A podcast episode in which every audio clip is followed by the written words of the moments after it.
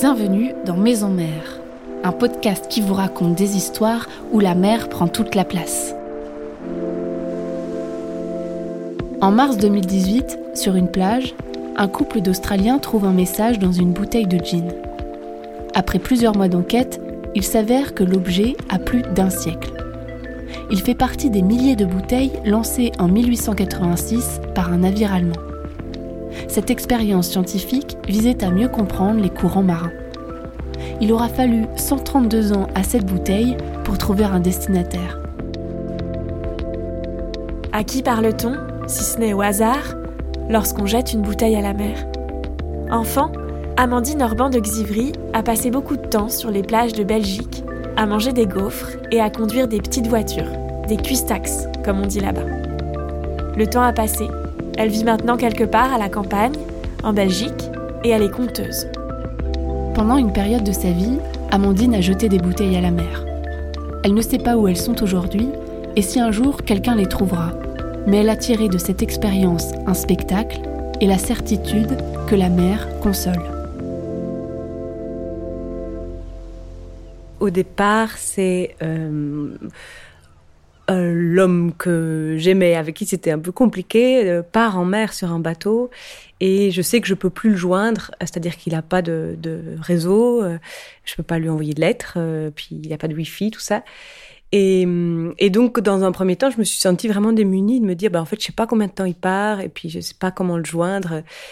Et, et en fait, à un moment donné, assez vite, je me suis dit, je peux pas le joindre mais rien ne m'empêche de dire ce que j'ai envie de dire euh, et, et, puis de le jeter à la mer. Et j'aimais bien cette... Euh, quelque part, c'était une idée ou une image qui me réconfortait de me dire qu'il y avait cette mer-là énorme et puis je m'en remettais à elle et moi je disais ce que j'avais envie de dire et puis la mer, elle l'emportait et après le reste, ça m'appartenait pas.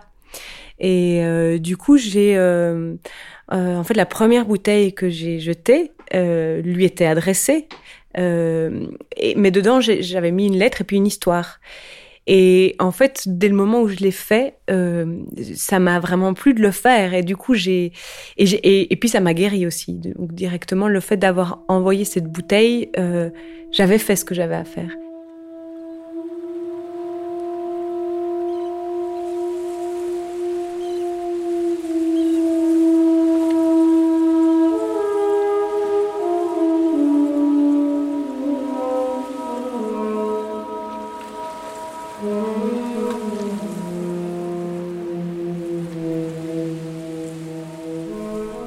Avais écrit une histoire euh, dans cette toute première bouteille? Oui, euh, c'est une histoire qui n'est pas dans le spectacle, euh, mais qui est l'histoire d'une d'une femme qui est mariée avec un vieil étang et qui qui donc nage tous les jours dans son étang de mari. Puis lui, il l'enveloppe et tout ça. Puis un jour, à cet endroit-là, il n'y a plus de pluie. Et le soleil, il cogne tellement fort que l'eau s'évapore petit à petit et qu'elle voit son étang de mari qui, qui rétrécit puis qui finit par n'être plus qu'une petite flaque. Et, et, elle se, elle touche encore, elle du, bout des pieds, son étang de mari, mais, mais c'est plus pareil qu'avant, quoi. Et puis le soleil finit par l'emporter tout entier. La femme, elle attend. Elle attend, elle attend, elle attend. Puis à un moment donné, enfin, elle voit le ciel qui se charge de, de nuages et la pluie qui commence à tomber et donc elle est, elle est pleine d'espoir puis le vent souffle il emporte les nuages et euh, il y a juste une petite flaque. Et elle dit non mais ça c'est pas possible quoi pas deux fois. Donc là elle se met à marcher et elle va enfiler les flaques comme ça jusqu'à ce qu'elle retrouve son étang de mari qui est, qui est dans un, euh, un, autre endroit. Et puis elle va le ramener comme ça euh, poignée après poignée, puis elle va finir par replonger dans son étang de mari. Et j'avais choisi cette, cette première histoire-là parce qu'il y a le, la, question de l'attente, euh, où on maîtrise pas, en fait, euh, parce que les autres ne nous appartiennent pas, puis... Euh, ouais, voilà.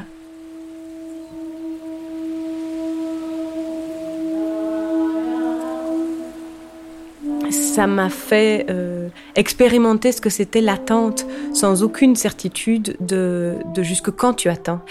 Et, euh, et, et puis euh, j'avais entendu toutes ces femmes de marins aussi qui restaient, qui restaient avec cette, cette, toujours cette incertitude de est-ce que le mari va rentrer de la mer et puis et puis donc quelque part euh, c'est un imaginaire sur lequel je me suis projetée à ce moment-là, de me dire, bah, en fait, euh, je sais pas, là, il, est parti, puis je sais pas euh, s'il revient, quand il revient, si on se retrouve ou pas.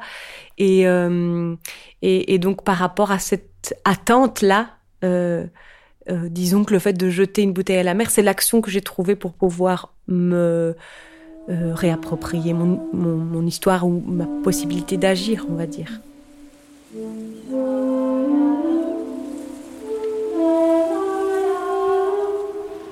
Mais donc la première bouteille, je pense que c'était un peu sommaire. J'avais essayé de colmater ça avec de la cire, de bougie ou un truc comme ça. Euh, et je l'avais adressée donc à, celui qui était en mer et puis à celui ou à celle qui trouverait cette bouteille en disant bah, si vous trouvez cette bouteille, vous pouvez toujours l'acheminer jusqu'à son adresse officielle. En fait, je me rappelle moins de la toute première bouteille que j'ai jetée que de celle euh, dont je parle dans le spectacle, euh, qui était en pleine nuit j'avais j'avais vraiment envie d'aller jeter une, une bouteille. J'avais pas de temps devant moi euh, puis j'ai regardé quand euh, quand quand la marée était descendante. Et euh, c'était c'était euh, vers 4 heures du matin. Et on était en plein mois de novembre. Il faisait caillant. Et j'avais une voiture apprêtée d'une copine euh, parce qu'il y, y, a pas de train à cette heure-là euh, et donc je suis partie à Bruxelles avec cette toute petite voiture, euh, avec ses phares qui qui tenaient pas très bien la route. Je suis arrivée, c'était vraiment euh, super calme comme ça. J'avais aussi apprêté un, un, micro et un casque. Comme il faisait tout noir, je pouvais pas me raccrocher à grand chose au niveau visuel. Et mais j'avais ce casque sur les oreilles et du coup je, je me suis baladée dans toute cette zone un peu industrielle et un peu un, peu, un peu port de pêche, mais avec une, flotte en décrépitude, en fait. Je m'en suis rendu compte après. Euh, et, je me laissais juste guider par les sons. Puis c'est la nuit, donc on est déjà dans un état d'esprit un peu particulier, avec euh, juste lumière blafarde d'un réverbère et, puis, et puis ces odeurs, euh, ces odeurs de porc, quoi. Et, euh, et oui, juste des pas que j'entendais au loin. Enfin, et, ça a mis vraiment tout un temps. Euh, énorme, enfin qui m'a paru infini avant que le soleil ne se lève. Mais du coup, quand le soleil se lève là-dessus et qu'on a passé des heures dehors, euh, c'est il y a tout qui s'ouvre, quoi.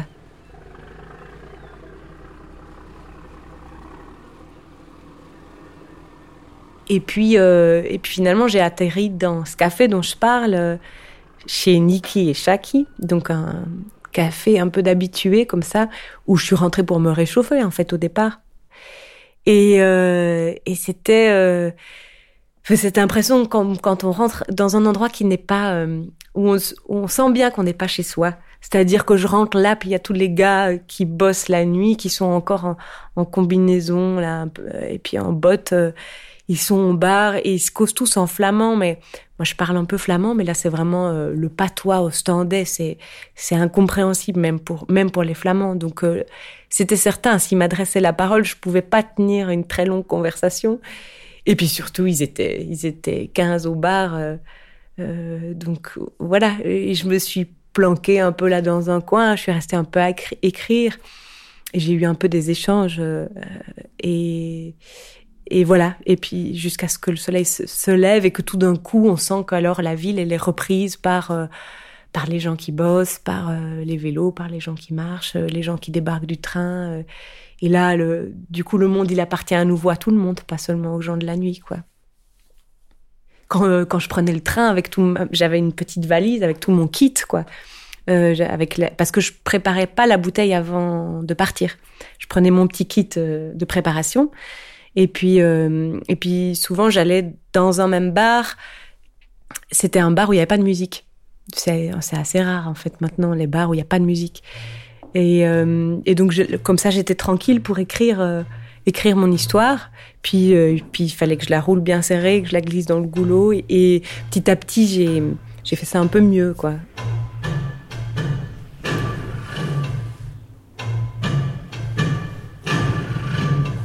Euh, j'ai déménagé à Bruxelles et je suis arrivée donc dans une dans une maison. Euh, J'étais en colocation et ma, ma colocataire s'appelait Océane euh, parce que son père avait construit des bateaux et il avait voyagé avec elle pendant plusieurs années avec elle et sa sœur et, et, sa mère. Et, et du coup, tout d'un coup, j'étais en contact avec le, enfin, de chez moi, avec le, le, le milieu marin. Puis du coup, il m'a passé un bouquin, La longue route de Moitessier. Donc c'était aussi euh, euh, ouvrir, euh, ouvrir un peu les imaginaires là-dessus. Et puis j'ai rencontré un autre homme qui avait chez lui une bouchonneuse qui aidait à, à colmater davantage les bouteilles. Enfin. Mais c'est juste que quand on a le, notre centre d'attention ou notre champ d'attention qui se dirige sur une certaine chose, tout d'un coup on a l'impression qu'il y a plein de hasards qui arrivent. Et c'est pas c'est pas nécessairement les hasards qui arrivent, c'est juste qu'en fait on est disponible et attentif et qu'on a envie de, de voir euh, peut-être des signes ou des choses qui font écho. Et donc, et du, et du coup, euh, la vie est, est, pleine de synchronicité, quoi.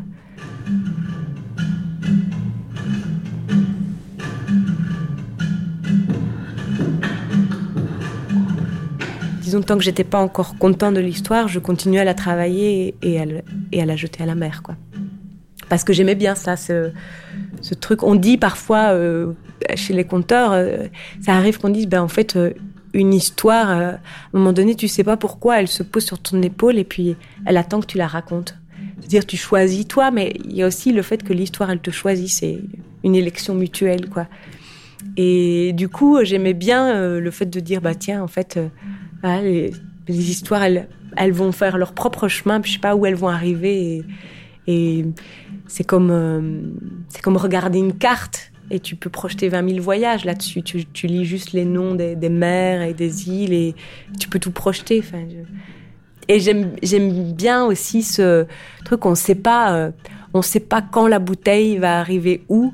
Euh, et peut-être c'est dans 30 ans, et peut-être c'est euh, à l'autre bout du monde, et peut-être c'est quelqu'un qui va rien comprendre de ce qui est écrit sur la lettre parce qu'il parle absolument pas français.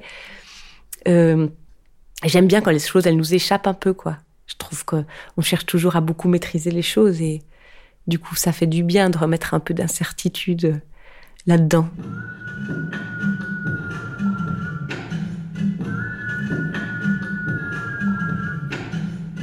Et puis j'ai eu une réponse à une bouteille. Euh, euh, parce qu'il se fait que bon, c'est pas très, c'est pas complètement fantastique. C'est pas une bouteille qui arrive à l'autre bout du monde. Si c'était le cas, peut-être que celle-là, la réponse, elle m'arrivera dans 10-15 ans, je sais pas. Mais là, c'était une bouteille qui était rentrée à l'intérieur euh, de terre. Et donc, c'est vraiment à, je sais pas, 20-30 kilomètres de là où je l'avais jetée. C'est à partir de cette lettre-là que j'ai décidé de faire de toute cette expérience-là un spectacle. Euh, et ça commence comme ça. Chère madame, c'était le 30 novembre. J'étais sur la plage de Bredene où je laisse courir ma chienne Darine. Là, à l'auteur de la bande naturiste, j'ai découvert une bouteille. Mystérieux, je pensais, et je l'ai mise dans mon sac à dos. De retour à la maison, je l'ai ouverte et j'ai découvert l'histoire que vous avez écrite le 30 novembre et remise à la mer. J'ai hésité pour vous écrire jusqu'à aujourd'hui. Je regrette qu'il sera presque impossible de retrouver le banc avec la plaquette Philomène et la gravure trône de la princesse de l'île de la Manchette, vu la centaine de bancs. Ça, c'était lié à une histoire que j'avais envoyée à la mer, donc. En cas que vous serez encore dans l'environnement d'Ostende ou Bredene, ou si vous voulez me joindre par téléphone ou poste électronique, alors on pourrait causer de ce conte que vous avez composé, bien à vous, Karel Verdonk.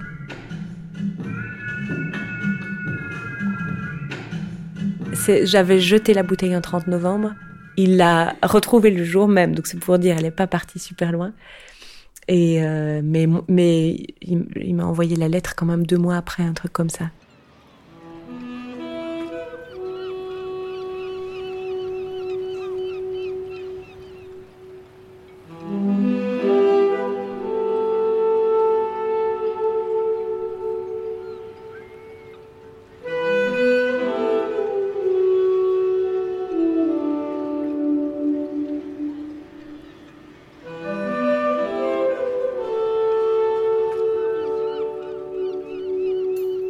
Quand est-ce que tu t'arrêtes et que tu... C'était quand la dernière bouteille que tu jettes à la mer?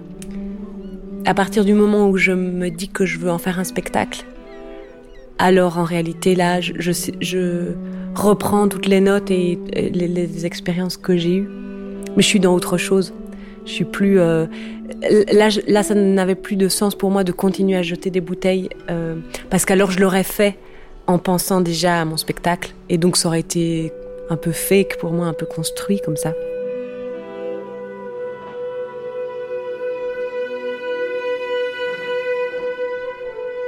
À ce moment-là de ma vie, c'était par rapport à la mer et c'est ça qui faisait sens.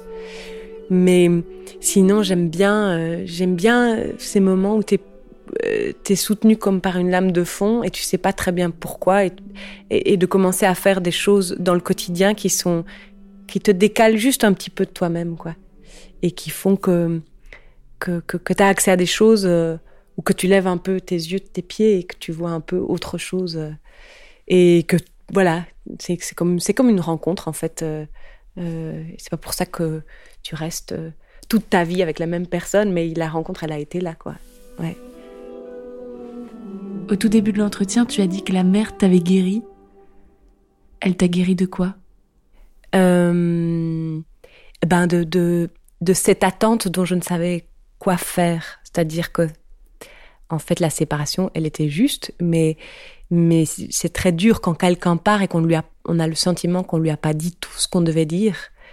Et puis qu'en fait, là, on peut plus rien faire et que c'est plus entre nos mains. D'accepter, euh, d'accepter voilà, d'accepter qu'on ne peut rien faire et que c'est comme ça. Et, bah, la mère, elle m'a, elle m'a prise avec elle, quoi, quelque part. Enfin, où je me suis abandonnée à elle. Et, en ce sens-là, elle m'a guéri, ouais.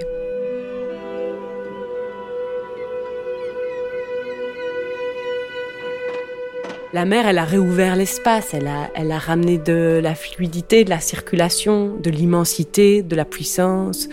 Elle m'a euh, permis de retrouver euh, ma, oui, ma puissance d'agir à moi, me, le, de me remettre en contact avec quelque chose qui soit créatif et ludique et du coup joyeux et, et euh, je dirais que c'est ça, ouais. Alors si nous aussi on veut euh, jeter une bouteille à la mer, comment on s'y prend?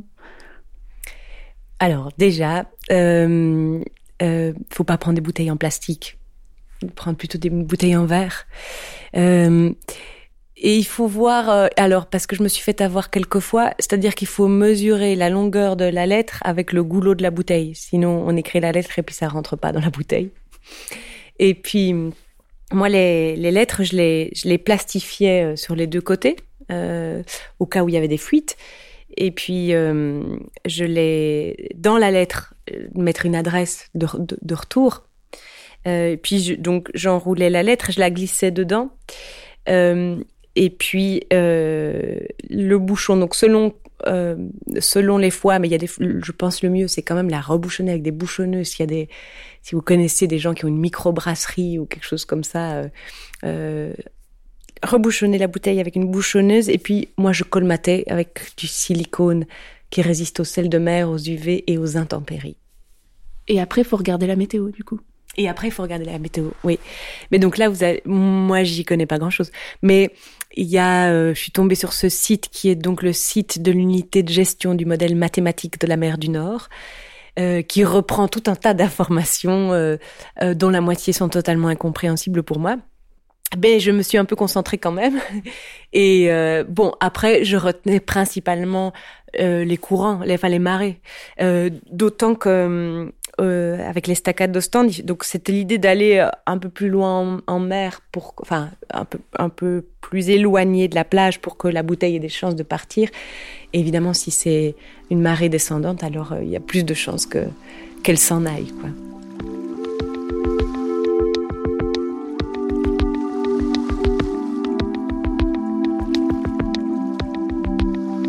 Merci d'avoir écouté cet épisode de Maison Mère. Le spectacle d'Amandine, Bouteille Onze, continue de tourner en France et en Belgique. Vous pourrez retrouver plus d'informations sur la page de Maison Mère. Si vous avez été inspiré par l'histoire d'Amandine, n'hésitez pas à la partager. Un podcast de Virginie de Rocchini et Anouk Edmond. Habillage sonore Martin Delafosse. La musique est tirée du spectacle d'Amandine. Elle est composée et jouée par Martin Kersten.